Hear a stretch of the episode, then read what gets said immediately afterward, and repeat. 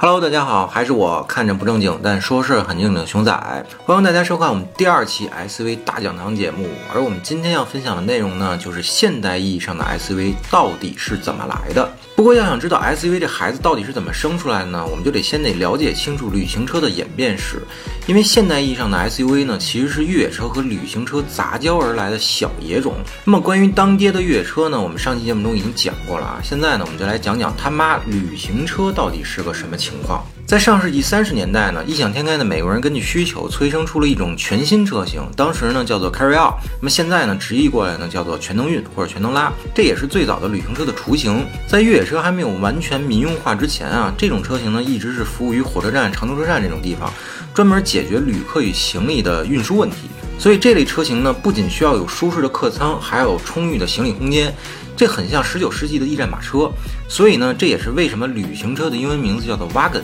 最早的驿站马车呢，虽然要拉人，但是舒适性呢确实不怎么样啊。于是呢，当时财大气粗的福特汽车啊，就以自家的 Model A 轿车作为原型，改良出了首款 Carry Out 全能运。这台车的最大的特点呢，就是基于轿车底盘打造，并将这个乘客箱由原来的铁皮呢换成了木头。虽然舒适性呢是高了，但是载重能力呢也变得十分有限了。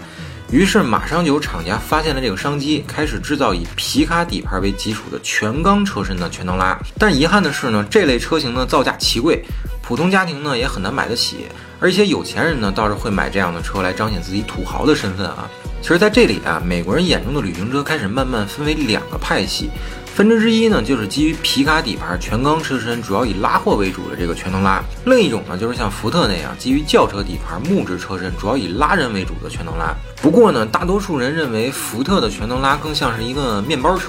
所以不愿意承认那玩意儿是个旅行车。因此呢，大多数人更愿意承认克莱斯勒是现代旅行车的鼻祖，因为当时克莱斯勒用轿车底盘搞出来那个成箱的外观啊，更接近于现代旅行车。当然了，这个谁是鼻祖这事儿啊不重要，也不在今天的议题之内。重要的是啊，这类车型的民用化在那个年代的美国是一呼百应的，因为拥有了足够大的成员空间、足够大的行李箱。那么天性好玩的美国人呢，更是可以举全家之力远行玩耍，开始新的生活方式。这种看似美好的场景呢，并没有像电视剧那样良性发展啊，因为几乎这一切都要从军用越野车的民用化开始，也就是吉普 C 勾 2A 的问世。我们曾说过啊，C 勾 2A 一经问世呢，便受到了美国人的追捧。一方面呢，是因为它特殊的背景。另一方面呢，就是越野车的可玩性以及通过性，这些呢都是旅行车无法比拟的啊。虽然越野车哪哪都好，但是没有旅行车大，没有旅行车舒服，没有旅行车能装东西的事实呢，也着实是困扰着美国人。于是乎，异想天开的美国人呢，就开始将旅行车向越野车靠拢。这要归功于在旅行车方面呢，一直默默无闻的雪佛兰。那一九五七年呢，第五代萨博班开始选装来自改装公司 Navco 的四驱方案。以此呢来应对这个乡村的恶劣路况，至此呢算是开启了四驱旅行车时代啊。但非常遗憾的是呢，虽然有四驱加持，但那个年代的雪佛兰萨博班依旧不具备很强的越野能力。不过呢，这个雪佛兰的萨博班的成功啊，倒是敲醒了傲慢的吉普。威利斯公司呢觉得应该利用自己在越野车方面的优势，推出一款从一开始就兼顾越野能力的旅行车，以此呢取代之前的 Jeep Station 这个旅行车。那么这款车呢，虽然采用皮卡底盘打造，但是行驶品质呢一定要高档，定位呢也不再是郊区全能运的工具风格，而是主打在业余时间需要走烂路去游玩的富裕家庭。这个呢就是一九六二年推出的吉普瓦格尼尔，它具备这个独立的前悬挂、助力转向，拥有更高档的内饰和自动变速箱。那至此呢，大家可能会觉得 SUV 这一概念就该随着瓦格尼尔的问世而出现了吧？哎，对不起，又让您失望了。虽然的确是吉普瓦格尼尔开创了 SUV 这一概念啊，但却不是一九六二年的这台瓦格尼尔。或许这会儿的瓦格尼尔只能称呼为越野旅行车。真正开创 SUV 这一概念的呢，还要追溯到美国汽车公司收购吉普之后的一九七四年。AMC 公司呢，基于瓦格尼尔又推出了两门版那瓦格尼尔 Cherokee，也就是今天我们家喻户晓的切诺基的鼻祖。那其实这辆车呢，本身相对瓦格尼尔呢，并没有太多的新意。但是首先，它开创了 Cherokee 这个吉普旗下的王牌车系。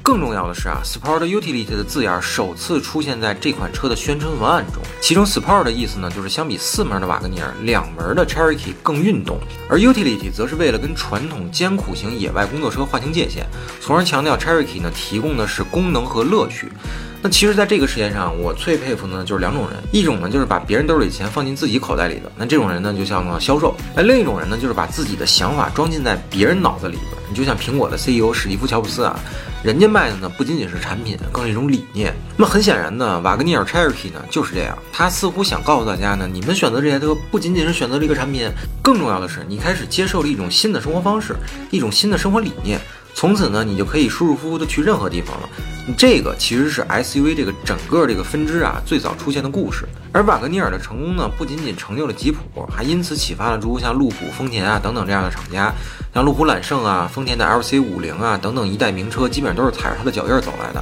而不仅如此啊，瓦格尼尔 Cherokee 开创的 SUV 的概念呢，也开始蓬勃发展，从而呢渐渐衍生出了各种各样的 SUV 产品。比较极端的两个典型呢，就是苏联人搞出来那个拉达尼瓦和日本人搞出来那个丰田 RAV4。前者呢是一九七七年问世的，这是一款基于承载式底盘开发出来的 SUV，定位越野且不太适合家用，基本上呢可以算是今天承载式越野车的鼻祖。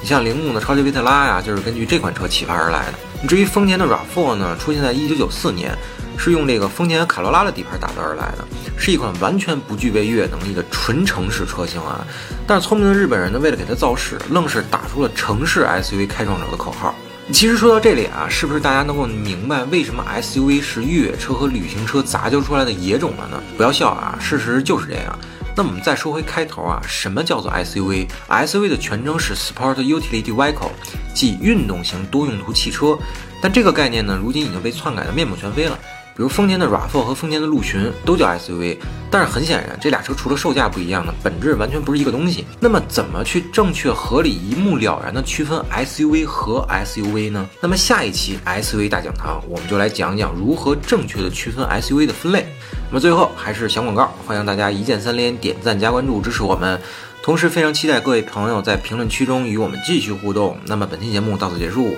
欢迎大家收看我们后续的 SUV 大讲堂内容，拜拜。